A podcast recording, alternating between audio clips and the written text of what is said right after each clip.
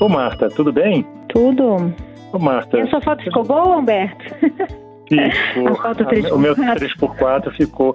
Mas eu estava vendo uma coisa, né? Tem cor. Uma cor eu não sei o que, que você acha, mas a fotografia tem uma diferença entre foto colorida e foto preto e branco que sempre me chamou a atenção. Não qual é, Humberto? com você. Eu quando vejo a foto colorida, eu vejo como se fosse parte, fosse uma seleção da realidade que está na minha frente, né? Quando eu vejo Uhum. uma foto preto e branco, eu sinto muito mais a emoção do que que estava camuflada pela cor. Não sei se você Sim. sente, né? Que É verdade. a, a foto preto e branco, você, por exemplo, se você chegar e tirar uma foto, você está no meio do nada, assim, de repente deu de cara com uns trilhos de trem. Aí você tira aquela foto colorida, é muito mais um registro para dizer, olha, no lugar que eu tive aqui, ó, no meio do nada, tinha uma- um trilho de trem. Agora, quando você tira Uhum. aquilo preto e branco, te passa a sensação de solidão, de distância, passam É. outras coisas que a cor estava camuflando. É, e na, e na, na foto de pessoas passa mais a expressão, né? o- a expressão facial, que ela está sentindo, né? É verdade, É. Humberto. Eu acho que você tem, você pegou algo importante aí, é verdade. É, É, eu gosto muito de foto em preto e branco, acho bonito, eu gosto. E revela a capacidade do fotógrafo também, né? De Aham. pegar. Porque você. Não, não é simplesmente porque é, é preto e branco que a emoção aparece. É porque eu acho que o fotógrafo, quando trabalha com preto e branco, ele já mira na emoção. Ele É. não fica preocupado com a paisagem. Porque a paisagem, como não tem cor, Sim. aquela paisagem não, não, não muda nada, não altera. Ele não tem que pensar naquela coisa que o pintor pensa, que é da composição das cores, né? Ah, esse fundo azul vai ficar bom com isso aqui, que vai contrastar. Ele pensa só no que está mais essencial, né? Como é uma coisa mais.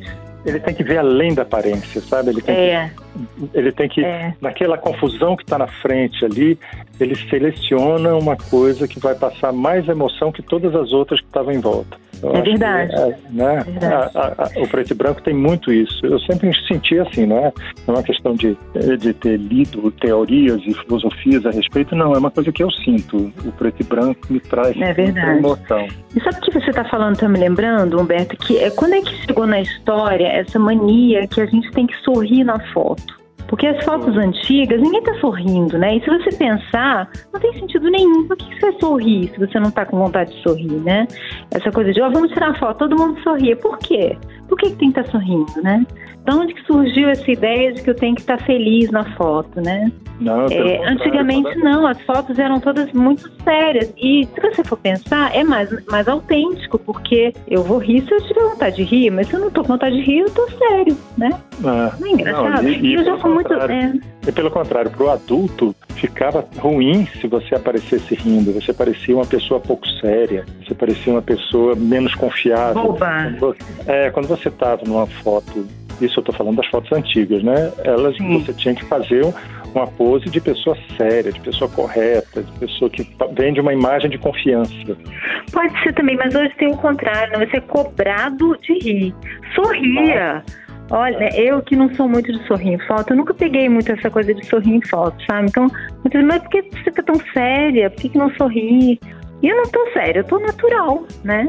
É, É, é uma coisa que sempre me, me incomodou, essa obrigação de sorrir pra foto. mas é porque a foto posada é uma foto artificial, né? É, Se você quiser tirar foto realmente da pessoa, depois que encerrar a pose, você fala assim, gente, acabou. Aí você vai tirar a Uhum. foto de verdade, que a pessoa vai mostrar como ela está se sentindo naquele momento. Você imagina, por exemplo, Uhum. quando você vê aquelas fotos de moda, todas coloridas, lindas, e não sei o quê, se chegar um fotógrafo que gosta de preto e branco, ele vai tirar a foto daquela modelo no momento que ela parar de fazer pose e vai sim, mostrar para ela você já é mais natural.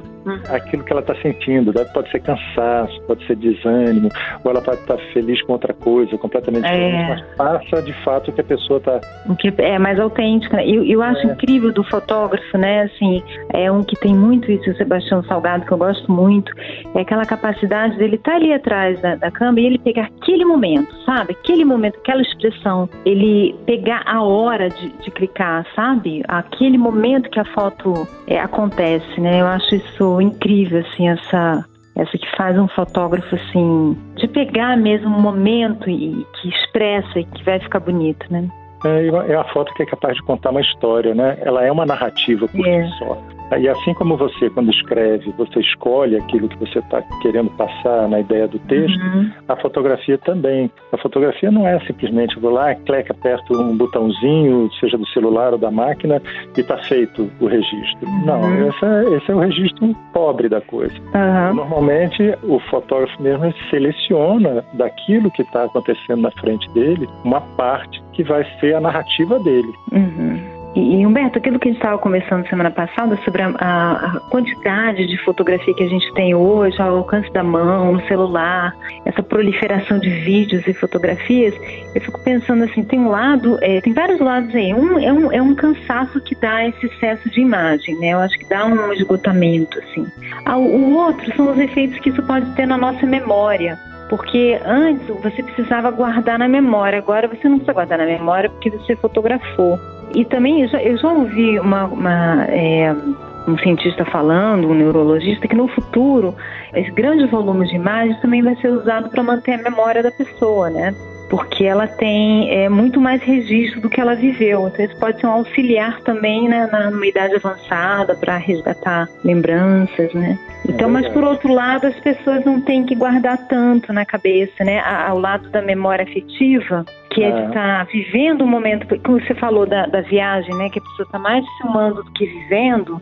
O que faz a gente guardar a lembrança redonda da experiência é estar inteiro ali. Se você está só registrando, você não está inteiro, né? Você está só molhando o pé naquela água, você não está mergulhado na experiência. Então, por um lado, você tem mais memória, porque você registrou tudo, então você pode voltar lá e, lembrar de detalhes que você não lembraria. E do outro lado, essa experiência mais redonda, mais inteira, você às vezes não teve. É. Então, assim, eu acho que essa, essa relação com a imagem dá muita conversa para como a gente está se organizando, assim, subjetivamente, sabe? É verdade, não, tanto que quando você vai lembrar daquilo que você fez no dia e que teve importância para você, sempre tem uma memória ligada a uma emoção. Se você vai registrando indefinidamente, você não abre espaço para que a emoção faça esse papel. Exatamente. Então, você está então focado essa em memória- registrar e não em sentir. É. É, a sua memória desaparece porque ela não tem sentido. É como ficar passando marcha do carro. Você não vai ficar É. lembrando quantas vezes você passou a marcha do carro. Aham. Você sabe que passou a marcha, você